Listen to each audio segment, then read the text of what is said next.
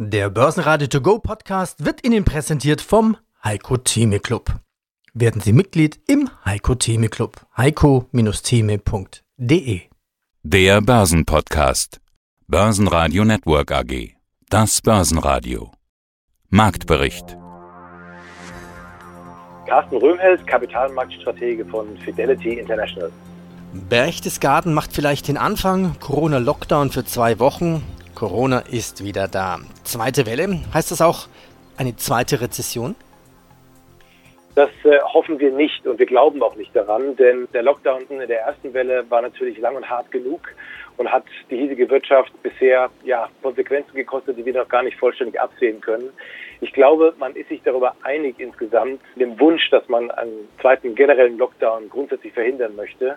Und deswegen, auch wenn es äh, das Infektionsgeschehen momentan ein bisschen aus den Rudern gerät sozusagen, versucht man natürlich trotzdem mit lokalen Mitteln den Lockdown sozusagen zu lokalisieren und nicht auf einer generellen Ebene zu, zu machen. Man muss natürlich auch ein bisschen unterscheiden. Wir hatten damals im ersten Lockdown natürlich quasi nur die direkt erkennbaren Fälle. Heute wird natürlich viel mehr getestet insgesamt und man kriegt auch ähm, weniger symptomatische Fälle.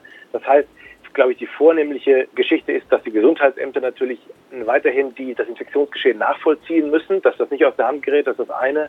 Und das andere ist, dass natürlich die Krankenhausbetten oder die Intensivbetten nicht an ihre Kapazitätsgrenze gelangen. Und da sind wir Gott sei Dank noch ein ganz schönes Stückchen weit entfernt. Und darauf kommt es im Wesentlichen an. Deswegen glaube ich nicht, dass wir einen zweiten Lockdown sehen werden. Aber trotzdem kann natürlich jetzt eine eingeschränkte wirtschaftliche Aktivität durchaus ihre Auswirkungen haben und die sozusagen die Wiedererholung etwas dämpfen in ihrer Ausprägung. Das äh, kann auf jeden Fall vorübergehend der Fall sein.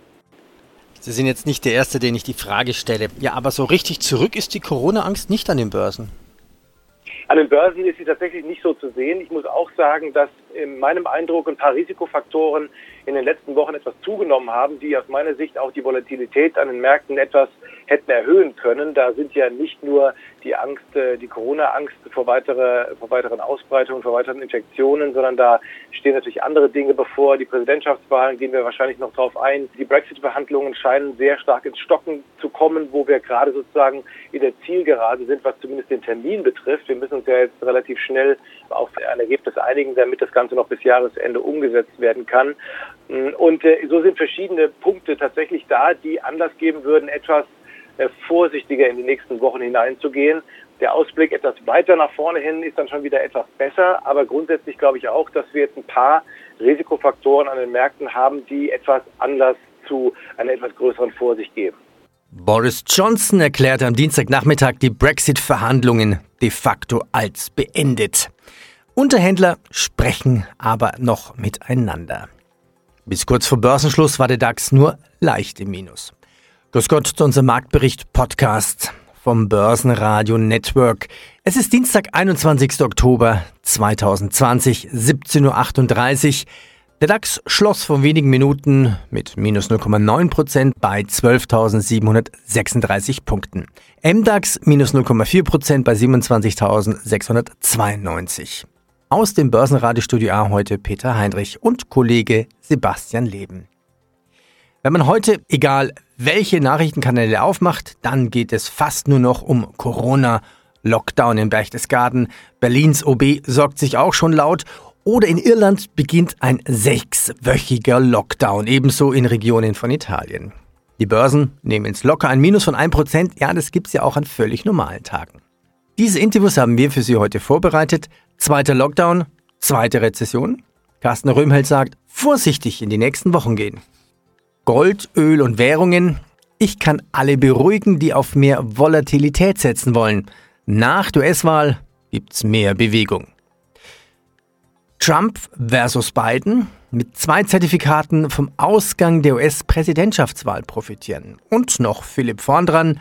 Er sagt, Sie müssen kein Börsenprofi sein, um in sinnvolle Investments Ihr Vermögen zu investieren.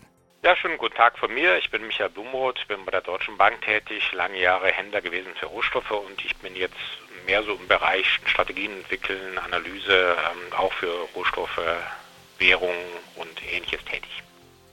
Ja, die US-Wahl für alle als ganz wichtiger Termin, natürlich auch für uns. Der Ölpreis ist auch eine spannende Story des Jahres. Auch da könnte ja die US-Wahl eine gewisse Rolle spielen. Weshalb denn? Ja, definitiv. Zum einen natürlich auch wieder über die Auf- oder Abwertung des US-Dollar, weil für uns, wir sehen es ja hier in den Tankstellen, wenn sich der Euro-Dollar-Kurs bewegt, ähm, dann macht das ja häufig einiges der Ölpreisbewegung wieder wett. Und zum anderen ist es ja auch entscheidend, gerade für einige Länder, der Iran zum Beispiel ist ein ganz ähm, großes Thema. Der US-Präsident Trump hat ja diesen Iran-Nuklear-Deal für die USA beendet. Er hat quasi den anderen Ländern wie jetzt uns hier in Deutschland verboten, iranisches Öl zu kaufen. Ansonsten würden Sanktionen drohen. Und jetzt sind die Märkte so ein bisschen in der Habachtstellung. Ähm, sollte Joe Biden im Weißen Haus Platz nehmen dürfen und sollten die US-Demokraten gewinnen, ähm, auch Senat und Repräsentantenhaus, die US-Demokraten die Mehrheit haben, dann vermuten viele Marktbeobachter, dass Joe Biden eine etwas konziliantere Herangehensweise gerade auch beim Thema Iran an den Tag legen würde. Er würde handelspolitisch ein bisschen, sagen wir mal, kooperativer mit seinen Partnern umgehen und viele Beobachter vermuten, dass gerade der Iran-Nukleardeal nochmal neu aufgedröselt werden könnte, dass Joe Biden dann tatsächlich versucht, wieder auf den Iran zuzugehen und eventuell, wenn Iran seine nuklearen Tätigkeiten einstellen sollte, dann auch dem Iran wieder erlauben würde, Öl zu exportieren. Und das wären ungefähr, sagt man, gut zwei Millionen Barrel pro Tag, die auf den Markt drauf kämen. Ist natürlich jetzt auch eine sehr spannende Phase, weil wir eigentlich am 1. Januar wollte die OPEC Plus Staaten wollten ihre Produktion wieder etwas erhöhen oder ihre Produktionsanschränkungen zurücknehmen. Und wenn jetzt der Iran mehr Öl exportieren dürfte und gleichzeitig OPEC Plus auch mehr Öl in den Markt pumpen dürfte, dann wäre das natürlich sehr negativ für den Ölpreis, weil das Angebot steigt. Also hier ähm, wird es in den nächsten Wochen wahrscheinlich sehr spannend werden. Äh, man muss dann wirklich sehen, was bringt die US-Wahl und was machen am 1. Dezember die OPEC Plus Staaten, verlängern sie ihre Produktionseinschränkungen oder hören sie damit auf. Lufthansa erreicht einen Verlust von minus 1,3 Milliarden Euro im letzten Quartal. Die Landesbank Baden-Württemberg senkt das Kursziel für Lufthansa von 7 auf 6 Euro verkaufen. Gutes von BMW. BMW hat Zahlen mit einem Free Cashflow veröffentlicht von über 3 Milliarden Euro. Ja, mein Name ist Heiko Geiger von Popel und ich leite dort den europäischen Vertrieb für Zertifikate. Bei Trump ist es ganz klar der Bereich Technologie, die großen Technologiewerte, die Banken, die Finanzindustrie, Verbrauchsgüter, aber auch der Öl- und Gassektor, während bei beiden es natürlich ganz stark die erneuerbaren Energien sind, äh, Versorgungsunternehmen und eben der Immobilien- und Industrie- und Basiskonsumgüterbereich. Also es gibt sicherlich Überschneidungen in beiden Bereichen. Das sieht man beispielsweise sehr schön auch im Gesundheitswesen. Das ist in, in beiden Aktienkörben repräsentiert, auch der Bereich der Industrieunternehmen. Aber bei Trump beispielsweise sind es eher die großen Pharmaunternehmen, die von einem Sieg Nutze tragen könnten, während es in beiden Korb eher generelle medizinische Versorgung und der Ausbau der betreuten Gesundheitsversorgung liegt, also gerade auch im Thema Gesundheitsbetreuung, Altenbetreuung. Das ist also eher so die Medizininfrastruktur, die beim beiden Korb zum Tragen kommt, während es beim Pump eher die großen Pharmakonzerne sein könnten. Der Großaktionär von TeamViewer verkauft 10% seiner Aktien. Die Folge? TeamViewer heute minus 7%. Die DZ Bank erhöht den fairen Wert für den Sagrotan-Hersteller Racket Bankkisser von 8.750 auf 8.800 Pence kaufen. Die UBS verdoppelt den Gewinn und übertrifft alle Erwartungen. JP Morgan reagiert und erhöht das Kursziel für UBS von 13 auf 14 Franken. Grüß Gott, mein Name ist Philipp Vorndran von Flossbach von Storch. Herr Vorndran, es entsteht so etwas wie eine Aktienkultur in Deutschland, hat die Finanzjournalistin Jessica Schwarzer kürzlich im Börsenradio-Interview gesagt. Und da musste ich an Sie denken, weil wir beide haben im Sommer miteinander gesprochen und auch Sie hatten mir gesagt, es gibt ein Umdenken bei den Deutschen und, Zitat, die Deutschen haben begriffen, was auf sie zukommt. Die Rede war von der Zeit nach dem Crash im Frühjahr. Das ist insofern beeindruckend, dass das ja fast geradezu antizyklisches Handeln ist. Also die Anleger sind tatsächlich gekommen, als die Kurse tief waren und nicht erst, wenn die Kurse hoch sind. Hat sich aus Ihrer Sicht dieser Trend eigentlich fortgesetzt? Ja, also das ist sicher interessant zu beobachten gewesen, dass es im Februar, März, April sehr viele Fragen zum Thema Aktien und offensichtlich auch die eine oder andere Kontoeröffnung gegeben hat. Äh, böse Zungen behaupten, während des Lockdowns war es den Leuten langweilig und sie haben deswegen an den Kapitalmärkten agiert. Das wäre ja dann immerhin äh, ein ganz guter Effekt gewesen. Äh, ich bin allerdings nicht der Meinung, dass das wirklich schon eine breite Entwicklung ist. Äh, und ich finde das auch immer sehr interessant. Sehr viele Medien berichten ja, dass genau diese sogenannte Robin Hood-Os, also Robin Hood deswegen, weil es in den USA ein Broker-System gibt, das den Namen Robin Hood trägt, und bei dem man quasi kostenlos handeln kann, was viele angelockt hat, äh, dass das wirklich ein negativer Faktor ist. Nein, ich bin davon überzeugt, es ist der ganz kleine Beginn eines langfristigen Prozesses, der wahrscheinlich noch vier oder fünf Jahre mindestens dauert, bis eben nicht nur die mutigen Jungen und ein paar, die es ohnehin schon lange vorhatten, in die Aktien hinein investiert haben, sondern es wirklich der durchschnittliche deutsche Investor, die durchschnittliche deutsche Investorin ist. Davon sind wir noch meilenweit entfernt. Ja, und der Sprung vom Sparer zum Börsenprofi, der geht mit Sicherheit auch nicht im Zeitraffer. Das sieht man ja der auch ist auch gar nicht notwendig. Dieser Sprung ist meiner Meinung nach eine Thematik, die Investoren ganz klar überfordert. Sie müssen kein Börsenprofi sein, um in sinnvolle Investments an den Kapitalmärkten ihr Vermögen langfristig zu investieren. Sie sollten es wahrscheinlich gar nicht sein. Sie sollten die Grundzüge verstanden haben des Zinseszinses. Sie sollten sich Gedanken gemacht haben über ihre Renditeziele.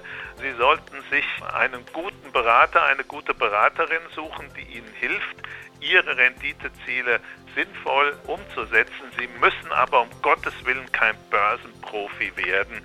Sie werden ja auch kein Autoprofi, obwohl sie Auto fahren. Jenoptik hat nach den ersten Einblicken in den Verlauf des dritten Quartals seine Erwartungen an den Jahresumsatz gesenkt.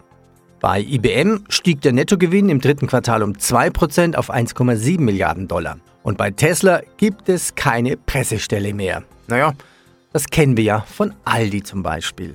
Und der ATX in Wien ein mini, mini, mini Plus von 0,04% bei 2194 heiße Herbert Schmarl, bin eigentlich seit 35 Jahren im Anlagegeschäft, speziell natürlich Aktien, aber grundsätzlich alle Rohstoffe, war früher Fondsmanager bis 2017 als Fondsmanager Tirol Invest. Später sind wir dann von der ersten Spa Invest übernommen worden und jetzt äh, habe ich eigentlich die Funktion Fund Advisor für zwei globale gemischte Fonds in der ersten Spa Invest. Zu den Assets, die noch günstig sind, kommen wir gleich noch. Lassen Sie uns noch ein bisschen über den Impfstoff philosophieren. Wann kommt der? Das ist wahrscheinlich die One-Million-Dollar-Frage. Aber wenn er da ist, wie könnte dann eine Entwicklung sein, rein theoretisch? Und nächste Frage, könnte ich dann schon, vielleicht jetzt schon gefallene Engel kaufen, also Luftfahrt, Tourismus, Kreuzfahrt, Aktien? Ja, man muss mit dieser Strategie wahnsinnig aufpassen, das ist schon klar. Und man soll jetzt, äh, muss man auch dazu sagen, die gefallenen Engel hat man in der Krise kaufen können, wie alles, im März.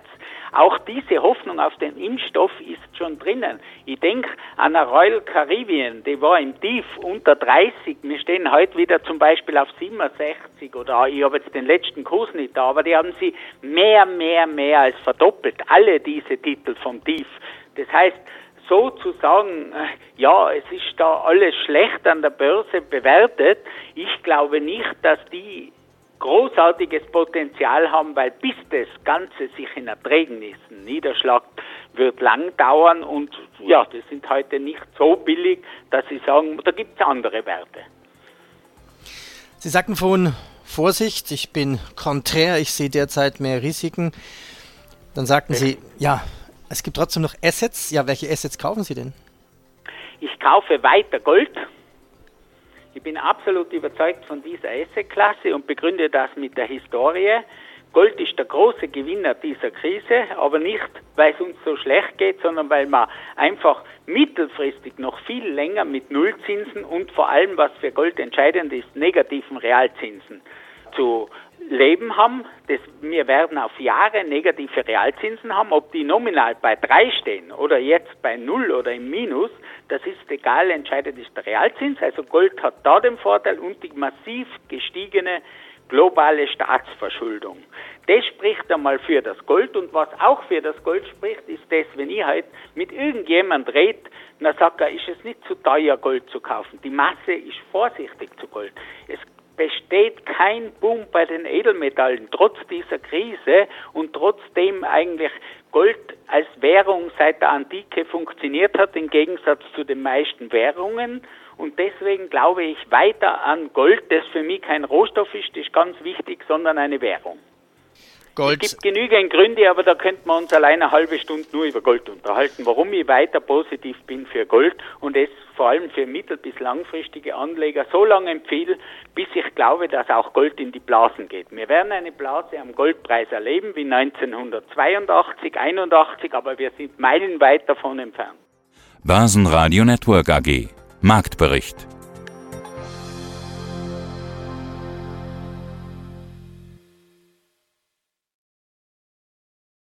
Der Börsenradio To Go Podcast wurde Ihnen präsentiert vom Heiko Theme Club. Werden Sie Mitglied im Heiko Theme Club. heiko-theme.de